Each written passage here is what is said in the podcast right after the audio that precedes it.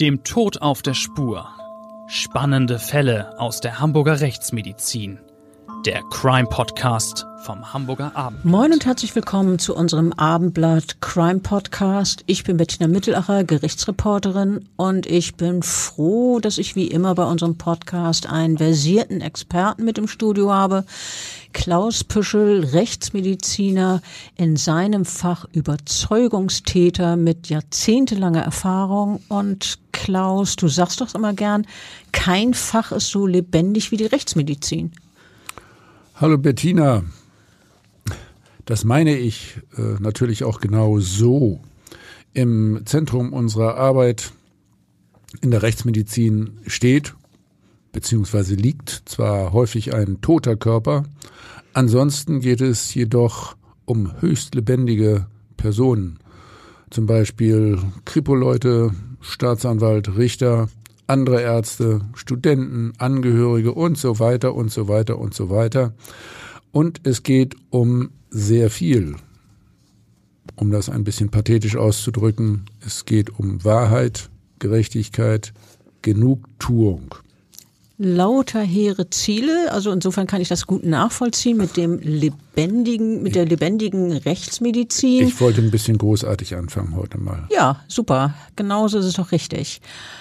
Heute wollen wir uns mit einem Fall beschäftigen, der sich an einer exponierten Stelle in Hamburg zugetragen hat, nämlich in einem Park unweit des Hamburger Michel, unserer Traditionskirche in der Hansestadt. Dort ist am 28. März 2022 ein Mann gestorben und ja, er kam gewaltsam ums Leben. Dass es sich um ein Tötungsdelikt handelte, war sicherlich sofort jedem klar, der äh, sich ja in dieser Szenerie dort äh, umgesehen hat.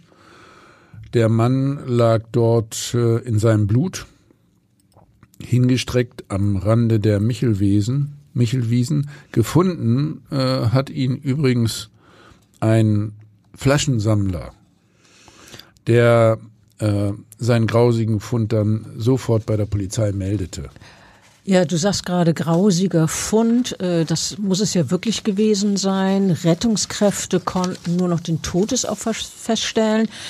Die Frage war, warum musste der 62-Jährige sterben und wer hat dem Mann einen tödlichen Messerstich in den Halt versetzt? Naja, es ging ja auch um die Frage des Motivs. Bei den Spuren am Tatort deutete zunächst nicht auf eine vorangegangene körperliche Auseinandersetzung hin, etwa äh, dass hier zwei oder mehr Menschen in eine Prügelei verwickelt gewesen sein könnten, also dass die sich da gestritten haben und dass das dann möglicherweise eskaliert ist. Es äh, ging deswegen vor allen Dingen auch darum herauszufinden, was das Opfer dort an den Michelwiesen gemacht hat und unter welchen Personen er jener Person begegnet ist, die letztlich für seinen Tod verantwortlich ist. Der diensthabende Rechtsmediziner war äh, in diesem Fall übrigens wie üblich vor Ort und äh, hat dann später am gleichen Tag noch die Sektion durchgeführt. Äh, am gleichen Tag, das ist natürlich wichtig, damit man sehr schnell Erkenntnisse hat über Verletzungen, Todesart, äh, die ja dann für die Ermittlungen wichtig sind. Ähm, wer für den Tod des Mannes ähm, verantwortlich ist. Dazu ist ja viel im Umfeld des Opfers ermittelt worden, unter anderem um festzustellen, wo das spätere Opfer sich zuletzt, bevor er zu den Michelwiesen kam, aufgehalten hatte. Naja, und natürlich die Frage, mit wem er zuletzt Kontakt hatte. Naja, und zuallererst muss man äh, deswegen die Person natürlich auch identifizieren. Äh, was in diesem Fall schnell gelungen ist, darauf gehen wir gleich noch ein. Bei den äh, weiteren Fragen helfen heutzutage dann ja auch häufig Handydaten und äh, natürlich Beobachtungen von äh, Zeugen. Naja, und äh, natürlich äh, auch immer ganz klassische Ermittlungsarbeit. Also Recherchen im Umfeld des Tatortes beispielsweise und dort, wo sich der äh, Mann zuletzt aufgehalten hat. Ja, und durch all diese Ermittlungen kam man schließlich auf einen Verdächtigen, der sich knapp sechs Monate nach diesem Geschehen an den Michelwiesen dann vor dem Schwurgericht verantworten musste. Und äh, diesem verdächtigen 47-Jährigen, wir nennen ihn übrigens in unserem Podcast Francesco S., eigentlich heißt er ganz anders. Also diesem 47-Jährigen wurde dann vor Gericht Mord in Tateinheit mit Raub mit Todesfolge vorgeworfen. Ach, klingt ehrlich gesagt ein bisschen kompliziert. Also Mord verstehe ich schon, aber eine Tateinheit mit Raub, mit Todesfolge, na, das wird gleich deutlich werden, wenn wir den Fall näher besprechen. Wie hat sich das Ganze denn äh, laut Anklage überhaupt äh, abgespielt, Bettina? Du warst dabei, äh, du hast die Anklage im Detail äh, mitgehört, äh, mitgeschrieben. Wie soll das zur Tat gekommen sein? Also laut Ermittlungen hat der 47-jährige Francesco S. den Geschädigten in den frühen Morgenstunden dieses 28. März 2022 im Bereich der Michelwiesen getötet und äh, dessen mitgeführtes Portemonnaie äh, geraubt. In diesem Portemonnaie sollen 250 Euro Bargeld gewesen sein. Und äh, der Anklage zufolge hatte sich der gebürtige Italiener, also der Angeklagte und sein späteres Opfer zunächst unabhängig voneinander in einer nahegelegenen Bar aufgehalten. Und äh, dort habe der mittellose Francesco S. mitbekommen, dass sein, der Mann neben ihn an der Bar eine größere Bargeldsumme bei sich trug. So hat es zumindest die Staatsanwaltschaft in der Anklage vorgetragen. Okay, das hat sich also äh, im Prinzip alles dort äh, in der Umgebung des Michel äh, abgespielt, auch die Anbahnung des Geschehens äh, dort ähm, im Bereich der, der Gastwirtschaft. Und ähm, ja, die Begehrlichkeiten bei Francesco S. wurden eben äh, dadurch geweckt, dass ähm, sein späteres Opfer vielleicht etwas leichtsinnig äh, hm, sein Bargeld gezeigt hat und an dieses Geld wollte der Francesco dann wohl ran. Ja, so war das doch. Genauso soll es gewesen sein. In der Anklage hieß es, der 47-Jährige sei, um an das Geld zu gelangen, dem späteren Opfer, äh, nachdem dieser die Lokalität verlassen hatte, über mehrere Straßen gefolgt und dann schließlich eben auf die Michelwiesen. Und dort habe er dann dem arglosen 62-Jährigen aufgelauert und ihm mit einem Messer wuchtig in den Hals gestochen. Ähm, das Opfer starb kurz darauf am Tatort. Die Tat sei heimtückisch geschehen, hieß es in der Anklage, und aus Habgier. Hm, also Heimtücke und Habgier, das sind gleich zwei von den sogenannten Mordmerkmalen. Das deutet ja darauf hin, dass dem Angeklagten im Fall einer Verurteilung äh, eine lebenslange Freiheitsstrafe droht. So war das doch wohl, oder? Allerdings, äh, wenn bei einer Verurteilung wegen Mordes, wenn es nicht ganz besondere Umstände gibt, äh, die äh, eventuell eine Milderung zulassen, dann ist nun mal der Regelfall eine lebenslange Freiheitsstrafe. Ähm, weiter hieß in, in der Anklage noch, ähm, der Angeklagte habe die Absicht gehabt, das Opfer zu töten, um danach an dessen Geld zu gelangen. Und er soll dann, nachdem er also an dieses Geld herangekommen war, äh, mit diesem geraubten Geld Schulden bezahlt haben. Das hat man nachvollziehen können. Und zwar ging es um äh, 9,60 Euro, mit denen Francesco S in der Bar in der Kreide stand und äh, dann hat er laut Ermittlungen weitere 100 Euro noch bezahlt, die ihm so zuvor ein Bekannter geliehen hatte. Also kaum zu glauben. Ein Mord wegen knapp 110 Euro, also so wenig, ist ein Menschenleben für manche offenbar wert. Hm, das ist ein Phänomen, mit dem haben wir schon häufiger zu tun gehabt. Äh, ja, man kann das, glaube ich, nicht richtig aufrechnen, nicht wirklich. Bettina, wir wissen ja beide, dass manche Menschen getötet äh, worden sind, bei denen es sogar um noch viel weniger Geld ging. Kaum zu glauben, ja, aber wahr.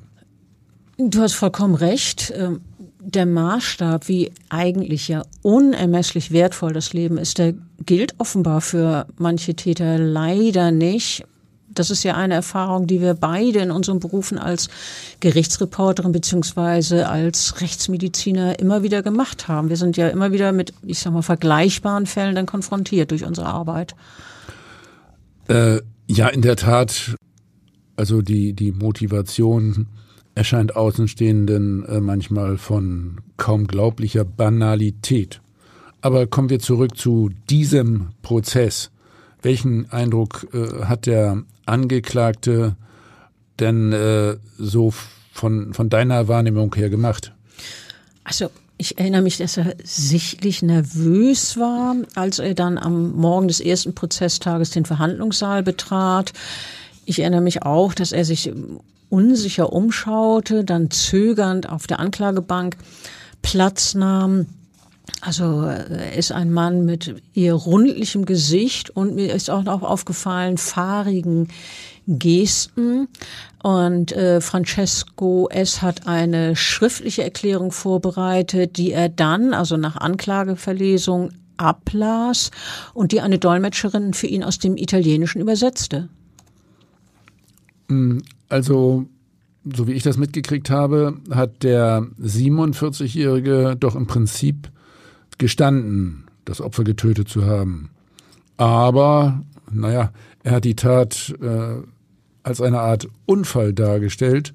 Das Ganze sei vollkommen unbeabsichtigt passiert, oder?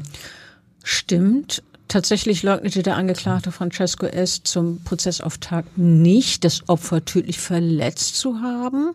Aber, du hast es gerade schon angedeutet, er beteuerte, das sei nicht seine Absicht gewesen. Plötzlich und aus Versehen sei das Messer dem späteren Opfer in den Hals geraten, so der Angeklagte.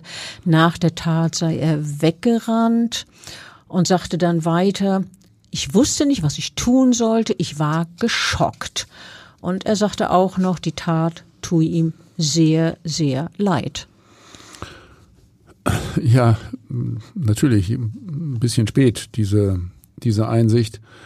Ähm, also im Grunde ist das ja eine Einlassung, die äh, ich immer mal wieder in einer Gerichtsverhandlung höre, ähm, dass äh, nun das Werkzeug, gerade ein Messer, wie von Zauberhand in die Hand des äh, äh, Täters äh, kommt und dann auch äh, ja mehr oder weniger zufällig äh, unglücklich äh, in eine Region des Opfers gerät, bei der man eigentlich schon weiß, dass da ja tödliche Verletzungen häufig vorkommen.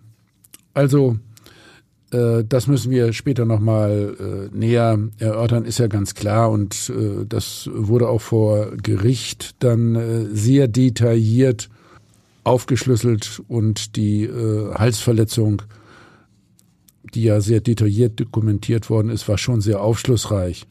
Aber vielleicht reden wir doch vorher nochmal darüber, was der Angeklagte denn sonst noch alles so erzählt hat also da ging es überwiegend um seinen Lebensweg, bis es dann zu dieser Tat gekommen war. Und dieser Lebensweg, der scheint zumindest nach Darstellung des Angeklagten nicht allzu freulich gewesen zu sein. Francesco S. erzählte von seiner oder von einer schwierigen Kindheit in Palermo, wo er aufgewachsen ist, erzählte, dass seine Mutter ihn oft geschlagen habe. Er habe schon in sehr jungen Jahren arbeiten gehen müssen. Und er sagt, er habe in seinem Leben viele Opfer bringen müssen. Er war verheiratet, ähm, seine Ehe ist dann aber gescheitert und Kontakt zu seiner früheren Frau und seinen beiden Kindern habe er so gut wie gar nicht. Ja, und dann ähm, sei er an Drogen geraten, vor allem Crack, aber auch Kokain habe er konsumiert und wörtlich sagte der Angeklagte, alles, was ich verdient habe, ich, habe ich verbraucht, um Drogen zu kaufen. Also Crack und äh, Kokain, das ist eine brandgefährliche Mischung. Erzähl. ja, eigentlich ist ja der Inhaltsstoff in beiden äh, Fällen dasselbe. Also es geht um Kokain, das muss man ganz klar sagen. Äh, Crack ist also auch äh, Kokain, äh, das relativ einfach mit Backpulver und Wasser äh, verbacken wird. Und ähm, dann ist es in dieser Zubereitungsform sogar noch gefährlicher als Kokain. Es kann nämlich geraucht werden. Und ähm, dann kommt der Inhaltsstoff äh, Kokain viel schneller ins Blut und ins Gehirn. Crack verschafft dem Raucher einen fast sofortigen und besonders intensiven Kick. Das äh, bedeutet, äh, dass Crack stärker und schneller abhängig macht als äh, geschnupftes Kokain. Der Wirkmechanismus im Gehirn läuft bei beiden Substanzen, also es ist ja in beiden Fällen Kokain, äh, über die Ausschüttung des Botenstoffs Dopamin. Also was du ja gerade gesagt hast, klingt ja unglaublich gefährlich. Also und zwar für den Konsumenten selber, aber ich kann mir auch vorstellen für seine Umwelt. Also wenn man da so zugedröhnt, aufgeputscht ist, wohl eher aufgeputscht, so verstehe ich das, äh, ja, dann kann ja hm. die, die fiesesten Dinge passieren. Äh, auf jeden Fall. Das ist auch bekannt und, und für uns immer wieder Erfahrung von äh, besonders dramatischen Fällen her. Äh, Crack ist eine höchst gefährliche Droge, die schnell aggressiv macht und Hemmungen abbaut. Und ähm, das ist natürlich äh, gerade in äh, einer Situation mit Messer oder anderen Waffen dann eine hochexplosive Mischung, die da zum Tragen kommt. Also dann sollten auf jeden Fall heute eine Botschaft unseres Podcasts sein, dass man unbedingt natürlich die Hände von Drogen im Allgemeinen, aber vom Crack im ganz Besonderen lassen sollte. Ja, natürlich. Äh, also alle Drogen sind äh, äh höchst problematisch und äh, gerade die ja, sogenannten harten Drogen sind äh, hochgradig gefährlich, nicht nur für die Konsumenten, sondern dann auch äh, für, für andere, wenn unter Drogeneinwirkung Verbrechen passieren. Aber lass uns zurückkommen äh, zu unserem Fall. Wie ging es denn mit der Aussage des Angeklagten weiter? Also äh, dieser Francesco Esther sagte auch an jenem schicksalhaften Abend, also vor dem 28. März 2022, über den wir ja heute reden, da habe er Crack konsumiert und zudem in einer Kneipe Bier getrunken, zu dem ihn ein anderer Gast eingeladen habe. Und als dieser andere Gast schließlich die Bar verließ, habe er diesen Mann begleitet, sagte Francesco S. Und dann wörtlich, ich habe ihn gefragt, ob er mir 20 Euro leihen kann. Zwar habe der andere daraufhin sein Portemonnaie gezückt, aber plötzlich ansatzlos angefangen, Francesco S. zu schubsen. Also Bettina, äh, das klingt für mich nicht besonders plausibel. Äh, also das hört sich nach einer Schutzbehauptung an. Warum hätte der andere Mann seinerseits denn eigentlich plötzlich aggressiv werden sollen, äh, insbesondere wenn er eben noch gewillt war, einen auszugeben und dem Mann auch tatsächlich etwas Bargeld zur Verfügung zu stellen? Also die Frage stellt sich in der Tat. Klingt für mich jetzt auch nicht so besonders nachvollziehbar. Die Aus Aussage des Angeklingten ging ja auch noch weiter. Er sagte, nach dem Schubsen äh, durch den 62-Jährigen habe er nun Angst gehabt. Ähm, wörtlich ging es weiter. Ich hatte ein Messer rausgeholt, um ihm Angst zu machen, schilderte der Angeklagte nun. Und dann ging es weiter, wörtlich, aber er ließ mich nicht los, wir sind auf den Boden gefallen. Ja, und dann sei das Messer, was er nun angeblich zur Verteidigung gezogen hat, versehentlich in den Hals des 62-Jährigen eingedrungen und dort stecken geblieben. Und dann sagte der Angeklagte weiter, ich habe es rausgezogen, Blut ist geflossen, er ist dann gestorben, ich bin weggerannt, ich hatte Angst. Er fühle sich auch jetzt sehr schlecht, beteuerte der Angeklagte dann im Prozess. Ich wollte das nicht, sagte er. Ich bitte um Entschuldigung bei Gott. Der Tod steht mir immer vor meinen Augen. Also meine Sichtweise, man fragt sich natürlich sofort, warum der Täter das Messer überhaupt bei sich hatte und wie es dann, ehrlich gesagt, so rein zufällig äh, äh, gerade äh, am Hals, also in dieser hochgradig gefährlichen, lebensgefährlichen Region äh, zum Einsatz kommen soll, hm, das ist irgendwie völlig unlogisch und, und klingt doch viel eher nach einer aggressiven Angriffshandlung. Äh, Ihr habt doch dann das Opfer auch obduziert in der Rechtsmedizin. Äh, daraus geben sich doch sicherlich Rückschlüsse oder Erkenntnisse? Äh, ja, klar, wir, wir äh, versuchen immer äh, klarzustellen, äh, wie die Dynamik war bei einem oder mehreren Messerstichen und äh, natürlich wie Positionen von äh, Täter und Opfer zueinander waren, äh, wie äh, kräftig aus welcher Richtung äh, zugestoßen wurde und so weiter. Und in diesem Fall konnte man aus dem Ergebnis der Obduktion schon eindeutige Rückschlüsse äh, ziehen, nämlich, um das nochmal ganz klar zu sagen, äh, der Einstich am Hals äh, lag äh, links, ja, nahe dem Kehlkopf, direkt über der hier verlaufenden Halsschlagader. Oh, das klingt gefährlich. Ja, genau. Die äh, linke Halsschlagader war dann tatsächlich auch vollständig glatt durchtrennt.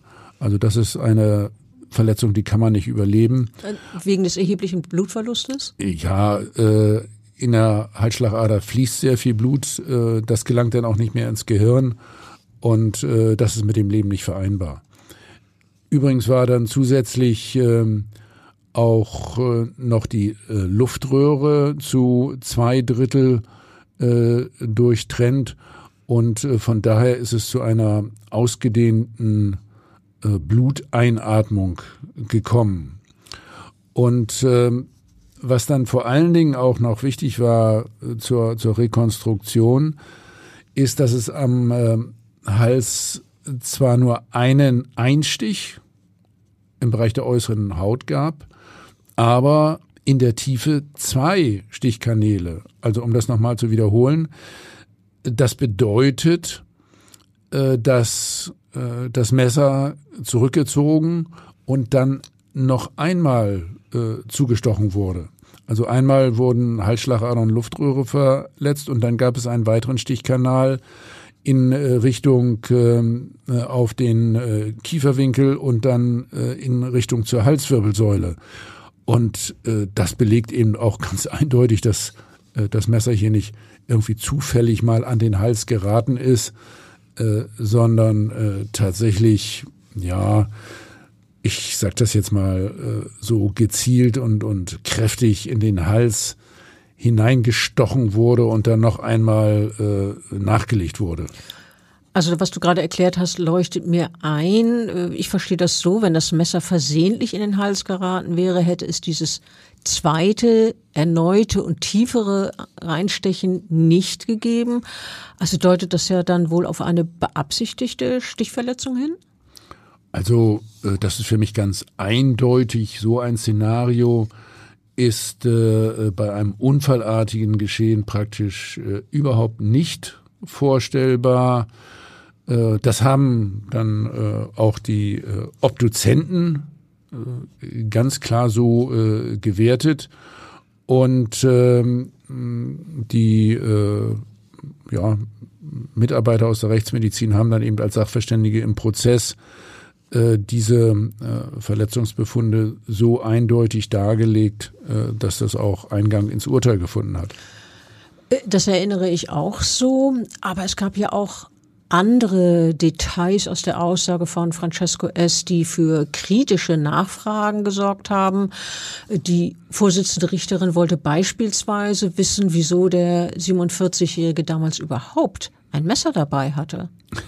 Ja, das fragt man sich als Rechtsmediziner sehr häufig. Wie war in diesem Fall die Antwort? Also der Angeklagte sagte, das Messer habe er noch von seiner Arbeit in einer Pizzeria bei sich getragen. Also er hat wirklich äh, in einer Pizzeria gearbeitet, das hat sich bestätigt. Ähm, und zwar ähm, sagte er, er habe mit diesem Messer unter anderem Schachteln geöffnet und deshalb habe er das eben ja bei sich gehabt und äh, die Richterin hakte danach und fragte wollen Sie uns sagen, dass das Messer durch Zufall in die Kehle des Mannes geraten ist? Und dann antwortete Francesco S. Ja, aus Versehen, ich schwöre.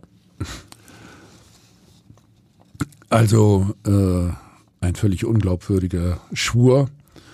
Äh, die äh, gesamte äh, Aussage von Francesco ist für mich völlig unglaubwürdig. Das habe ich ja auch schon gesagt und erläutert. Für mich ist das eine reine Schutzbehauptung gewesen, die das Gericht dem Täter sicherlich auch nicht abgenommen hat. Ja, und du hast ja auch nach meinem Eindruck plausibel begründet, wieso du eben zu deiner Überzeugung gekommen ist. Ähm, der Angeklagte hat dann ja auch noch weiter erzählt, er habe zunächst nicht wirklich realisiert, dass das Messer im Hals des 42-Jährigen steckte und dann sagte er, ich habe gesehen, wie das Blut fließt, mir entgegenströmt. Ich glaube, er ist dann gleich gestorben. Wie das passiert ist, das hast du ja schon dargelegt, diese entsetzlichen Halsverletzungen. Ich finde, die hören sich gruselig ja, an. Ja, um, um das noch, noch mal wieder deutlich zu machen, also die rechtsmedizinischen Befunde müssen zwar nicht so im Vordergrund stehen, aber äh, das äh, wird ja auch durch die Aussage des Mannes deutlich, der dann sagt, dass ihm das Blut entgegengeströmt ist. Also es war die äh, Halsschlagader, ein, ein großes Blutgefäß, vollständig durchtrennt, die Luftröhre teilweise. Es ist davon auszugehen, dass der 62-Jährige innerhalb äh, kürzester Zeit äh, verstarb. Der Mann war sicher in äh, deutlich weniger als einer Minute handlungsunfähig und dann auch bewusstlos. Gnädigerweise muss ich dann vielleicht sagen, oder? äh, ja, ein, einerseits hört sich das Ganze gruselig an, äh, andererseits war es ein, ein schneller Tod. Ähm, dafür äh, spricht übrigens auch das Spurenbild am äh, Auffindungsort des Leichnams. Blutspuren äh, gab es nur in der unmittelbaren Umgebung äh, des Körpers, der da äh, so in den Michelwiesen gelegen hat. Ähm, das war mit Sicherheit kein längerer Kampf. Und es gab auch nicht sehr viel Bewegungen hin und her. Äh, das äh, Opfer ist sicherlich auch nicht äh, groß noch weggelaufen oder geflohen. Übrigens, um, um das auch klar zu machen, man muss bedenken, dass das Opfer stärkergradig äh, alkoholisiert war. Der Mann hatte immerhin 1,9 Promille Blutalkoholkonzentration und war von daher ehrlich gesagt ein leichtes Opfer. Also wir haben jetzt ein bisschen über das Opfer gesprochen, vor allen Dingen aber viel über den Angeklagten. Ähm, ich möchte gern noch ein bisschen darauf eingehen, was im Prozess über den 62-Jährigen, der ja äh, gestorben ist, ähm, getötet, der getötet wurde, bekannt geworden ist über diesen Mann. Er war, das war ein Portugiese, glaube ich, ja. Es war genau, es war ein Portugiese, der vier Jahrzehnte zur See gefahren war und im Seemannsheim wohnte. Mhm. Und vor allen Dingen äh, ist mir in Erinnerung geblieben, das war einer, der von allen, die ihn kannten, als freundlich und herzensgut beschrieben wurde. Also hatte keiner der Zeugen irgendetwas äh, etwa in, in der Richtung angedeutet, dass das spätere Opfer selbst äh, zu aggressiven äh, Handlungen neigte? Nein, überhaupt nicht. Also diese, diese Worte freundlich und herzensgut, die sind mir in Erinnerung geblieben, die sind gefallen. Ja, und ich finde herzensgut, das spricht für sich. Ein trauriges Detail noch aus dem Prozess. Äh, der 62-Jährige war an jenem frühen Abend, also an diesem 28. März 2022, Eher früher, früher morgen. Ja, ja, oder früher morgen, ja. Äh, nachdem er in dieser Bar gewesen war, da war er auf dem Weg nach Hause und äh, er hat noch seine Frau in dieser Nacht angerufen und gesagt, er werde gleich dort sein, also zu Hause sein. Und naja, wir wissen, dass er da nie ankam. Seine Frau hat vergeblich auf ihn gewartet. Ich stelle mir vor, sicherlich zunehmend in Sorge, ob ihm etwas zugestoßen ist. Naja, und die entsetzliche Wahrheit erfuhr sie dann später. Ja, die Wahrheit, dass ihr Mann äh, in dieser Nacht gewaltsam umgekommen ist und äh, Opfer eines Raubmordes war, so stellte sich die Tat ja relativ äh, schnell dar. Apropos Raub, wir haben ja noch gar nicht darüber gesprochen, äh, ob der Angeklagte sich zu dem Portemonnaie und zu dem Geld irgendwie geäußert hat. Stimmt. Danach hat die Richterin diesen Francesco S. auch gefragt. Äh, sie hat nämlich gefragt, ob dieser dem Opfer Geld weggenommen habe. Und äh, dazu sagte der Angeklagte, ich kann mich nicht daran erinnern, es kann sein oder auch nicht. Äh, kam das denn äh, plausibel rüber, diese fehlende Erinnerung? Andere Sachen wusste er ja noch ganz gut. Ich weiß übrigens aus äh, unseren Unterlagen äh, in der Rechtsmedizin, äh, dass das Portemonnaie des Toten, und zwar ohne Geld, aber mit Ausweispapieren, äh, relativ nah dem Leichenfundort in einem Papierkorb aufgefunden wurde. Ja, das ist äh, richtig. Das kam auch im Prozess zur Sprache. Äh, aber zurück äh, zu dieser fehlenden Erinnerung, der, nach der du ja eben gefragt hast. Äh, die Vorsitzende Richterin mochte das jedenfalls nicht glauben, äh, dass er sich daran überhaupt nicht erinnern konnte, eben Geld weggenommen zu haben oder möglicherweise auch nicht weggenommen zu haben. Ähm, die Vorsitzende sagte, ähm, was vorher geschehen ist, das wisse der Angeklagte doch im Detail. Auch die Geschehnisse danach schildere in, er in Einzelheiten. Und ausgerechnet ein möglicher Raub dieses Portemonnaies, das soll ihm entfallen sein. Und dann sagte die Richterin sehr entschieden, so eine plötzliche Erinnerungslücke gibt es nicht. Und daraufhin sagte der Angeklagte aber, doch, genau so sei es gewesen. Und äh, wörtlich sagte er, ich habe plötzlich Dunkelheit vor mir.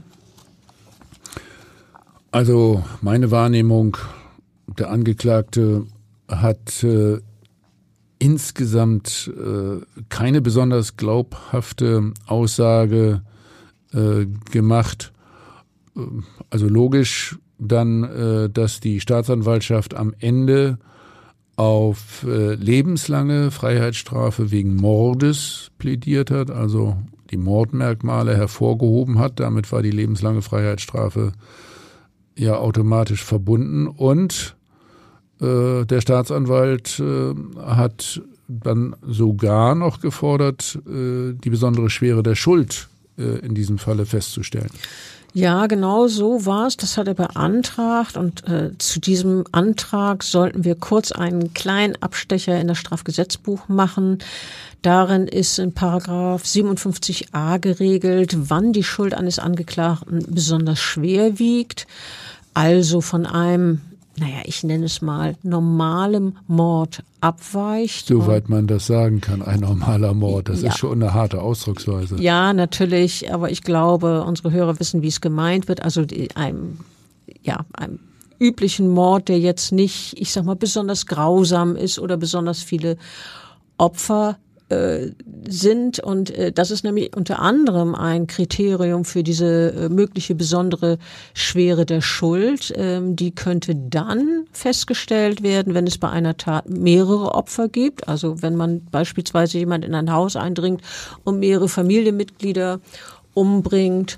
Äh, ein anderes Kriterium, wann eine besondere Schwere der Schuld festgestellt werden könnte, ist auch, wenn mehrere Mordmerkmale vorliegen. Also beispielsweise Heimtücke, Habgier, ja. Verdecken einer weiteren Straftat, auch dann wäre das möglich. Ja, das sind ja die, die Mordmerkmale, von denen wir schon wiederholt gesprochen haben. Also Habgier, Heimtücke, das Verdecken oder Ermöglichen einer Straftat. Und äh, wenn ein Gericht diese besondere Schwere der Schuld feststellt, bedeutet das doch für den Angeklagten, das sollten wir auch erwähnen, dass er auf keinen Fall davon ausgehen kann, beispielsweise schon nach 15 Jahren äh, im Gefängnis wieder freizukommen. Stimmt. Also theoretisch bedeutet lebenslange Haft ja genau das, nämlich lebenslänglich hinter Gitter. Aber die Verurteilten können beantragt, beantragen, schon früher aus dem Gefängnis auf Bewährung freizukommen. Das aber frühestens nach 15 Jahren bei so einer Verurteilung zu lebenslanger Haft. Wird allerdings die besondere Schwere der Schuld ausgesprochen, ist dieser äh, Antrag auf eine frühere Entlassung nach 15 Jahren nicht möglich. Dann ist der Verurteilte deutlich länger als äh, diese Mindestzeit von 15 Jahren, also wahrscheinlich mindestens 18 Jahre oder sogar deutlich länger. Gut, aber bei diesem Angeklagten wegen des äh, Mordverbrechens an den äh, Michelwiesen kam es im Ergebnis nicht zu einer Feststellung der besonderen Schwere der Schuld. Nein, das hatte die Staatsanwaltschaft ja beantragt, so sind wir überhaupt äh, auf dieses Thema gekommen. Aber ähm, er wurde äh, wegen Mordes zwar zu lebenslanger Verhaft verurteilt, aber eben nicht äh, die besondere Schwere der Schuld festgestellt. Allerdings hat das Gericht eine weitere Sache angeordnet. Äh, die Unterbringung des Angeklagten in einer Entziehungsanstalt wurde nämlich angeordnet, und zwar wegen seiner Drogensucht. Äh, in Bezug auf die eigentliche Tat und die Verurteilung würde ich gerne noch ergänzen, dass die Verteidigung im Plädoyer argumentiert hatte, es komme auch eine Bewährungsstrafe in Betracht, weil die Tat ja eher ein Unglück sei. Naja, was du davon hältst, äh, von der Version Unglück, das wissen wir ja. Also, das kann ich wirklich nicht nachvollziehen. Eine äh, extrem erstaunliche Argumentation von der Verteidigung. Im äh, äh, Prozess ist doch äh, eigentlich alles dazu gesagt worden, äh, äh dass hier nichts für einen Unglücksfall, sondern alles für ein Tötungsverbrechen äh, spricht. Und nach meiner Überzeugung war das auch so. Ja, ich finde das auch wirklich nachvollziehbar. Der Angeklagte hatte übrigens selber in seinem letzten Wort noch gesagt, ich bitte die Familie des Opfers um Vergebung. Er habe nicht gewollt, dass der Mann stirbt. Naja, und dass das Gericht ihm das nicht abnimmt, eben das, diese, dieses Unglücksgeschehen, dazu hat die Vorsitzende Richterin in der Urteilsbegründung deutlich Stellung bezogen. Sie sagte in der Urteilsbegründung, der 47-jährige Italiener habe heimtückisch und aus Habgier gehandelt und einen Raubmord begangen. Und wörtlich sagte sie auch, jeder Mord ist letztlich sinnso, Entschuldigung, nochmal. Jeder Mord ist letztlich sinnlos, diese aber in besonders tragischer Weise. Das spätere Opfer sei schicksalshaft auf den Angeklagten getroffen, der diese Begegnung ausgenutzt habe, und dann wieder Zitat von der wörtlichen, von der Vorsitzenden Richterin, um dieses schreckliche Geschehen zu begehen.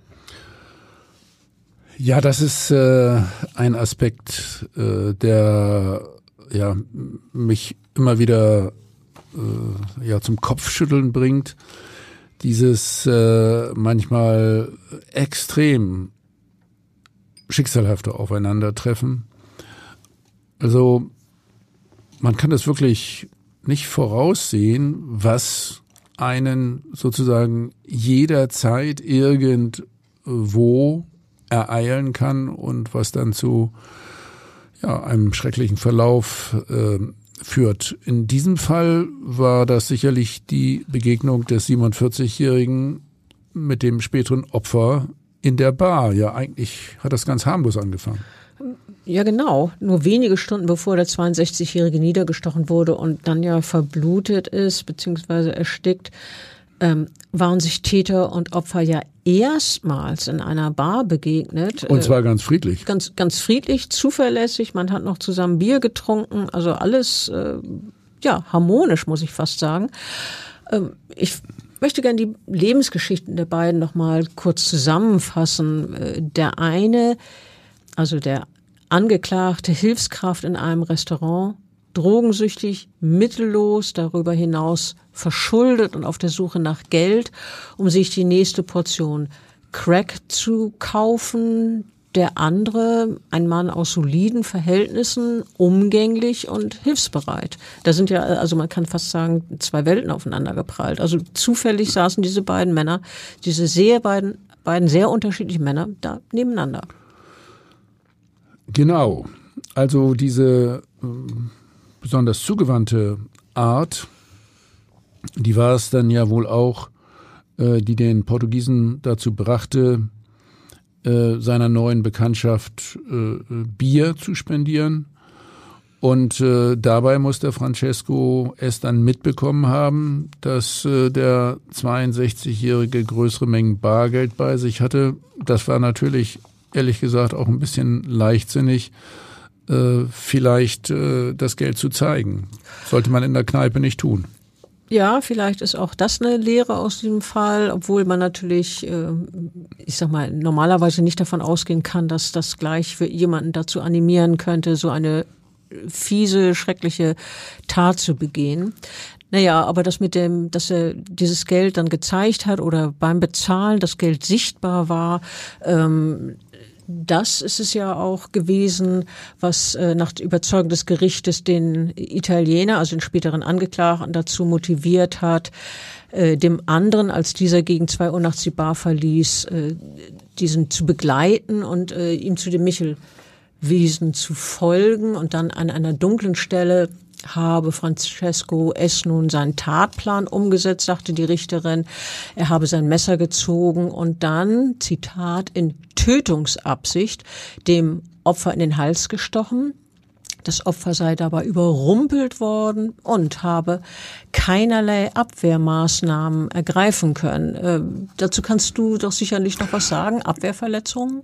Ja, stimmt. Ähm, das kann ich aus dem äh, äh, Bericht der beiden äh, Obduzenten noch ergänzen. Also wenn wir in der Rechtsmedizin einen Toten untersuchen, dann stellen wir regelhaft die Frage nach Verletzungen, die durch Abwehrmaßnahmen entstanden sein können Dazu gehören beispielsweise Schnitt- und Stichverletzungen an den Händen, Unterarmen, besonders an der Streckseite der Unterarme. Wenn jemand sich beispielsweise gegen einen Messerangriff zu verteidigen äh, versucht, aber solche typischen Abwehrverletzungen lagen bei dem 62-jährigen Opfer nicht vor. Ich habe ja auch schon gesagt, dadurch, ähm, dass der selber nun doch stärker gradig alkoholisiert war, ähm, war er vermutlich auch ein besonders leichtes Opfer. Ähm, in der Urteilsverkündung nahm die Richterin übrigens auch noch Bezug darauf, dass der Mann innerhalb kürzester Zeit verstarb. Das hast du ja vorhin auch erwähnt. Das Gericht war davon überzeugt, dass äh, Francesco S. nun das Portemonnaie des Opfers an sich genommen, diese 250 Euro geraubt und die Geldbörse dann in einem Mülleimer entsorgt habe. Das hast du ja auch vorhin erwähnt, dass das aus euren Unterlagen hervorging. Ähm, anschließend beglich er seine Schulden. Wir haben es äh, erwähnt, 9,60 Euro und 100 Euro, die er jeweils an, Schulden hatte.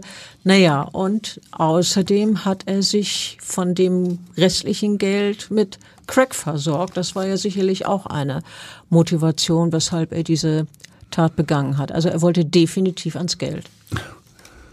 Ja, ja, und hat es auch gleich dann äh, äh entsprechend umgesetzt. Äh, Bettina, äh, nochmal zur Gerichtsverhandlung. Äh, was äh, sagte die Richterin denn äh, zu dieser äh, ja sehr unglaubwürdigen Einlassung des 47-Jährigen, laut derer äh, ja das Messer so rein zufällig in die in die Kehle des anderen Mannes eingedrungen ist? Also diese Behauptung des Angeklagten habe sich als, ich zitiere, unschlüssig, abwegig und vollkommen lebensfremd erwiesen, betonte die Vorsitzende Richterin. Es sei nicht nachvollziehbar, dass das von Zeugen durchweg als friedfertig beschriebene Opfer plötzlich den Italiener angegriffen und so massiv geschützt haben soll, dass beide Männer zu Boden gegangen seien. Ja, außerdem sei aufgrund des Berichts der Rechtsmedizin, hier Aha. hört man es wieder, hört, hört genau, über die Besonderheit äh, der Halsverletzung davon auszugehen, dass das Messer nach dem ersten Stich ein Stück zurückgezogen und dann erneut tiefer reingestochen worden sei. Ja, und das äh, hat die Richterin dann eben auch nochmal zusammengefasst in der Urteilsbegründung. Das spreche wirklich gegen ein unfallartiges Geschehen. Ja, Bettina, fehlt noch die Einschätzung des Gerichts zu der Behauptung des Angeklagten, er könne sich nicht erinnern, ob äh, er das Portemonnaie des Opfers an sich genommen hat?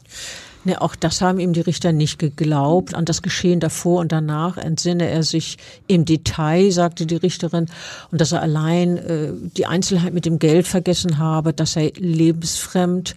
Sie stellte dar, solche zeitlich eng ausgestatteten Erinnerung, Erinnerungslücken gibt es nicht.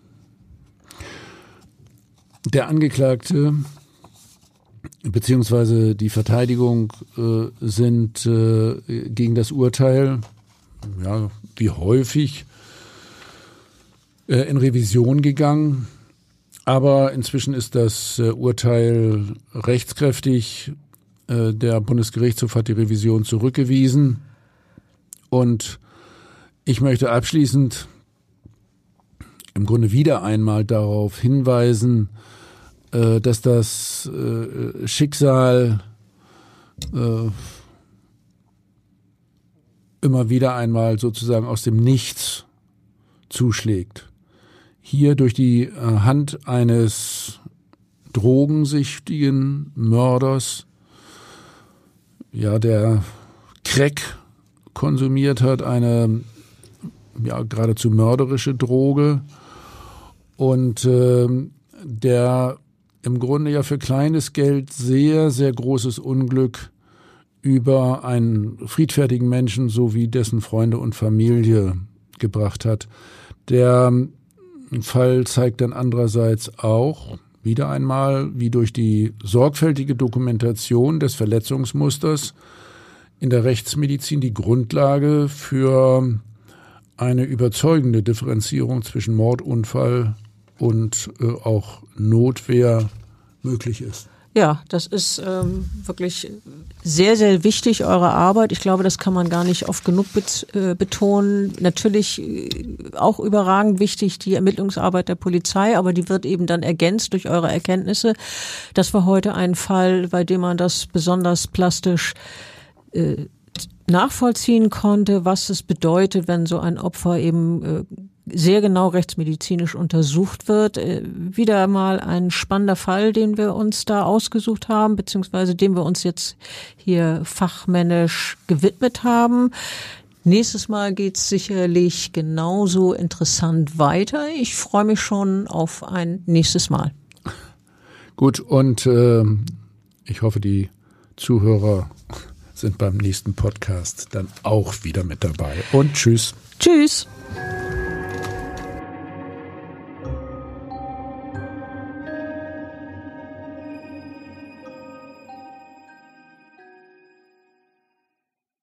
Weitere Podcasts vom Hamburger Abendblatt finden Sie auf abendblatt.de slash podcast.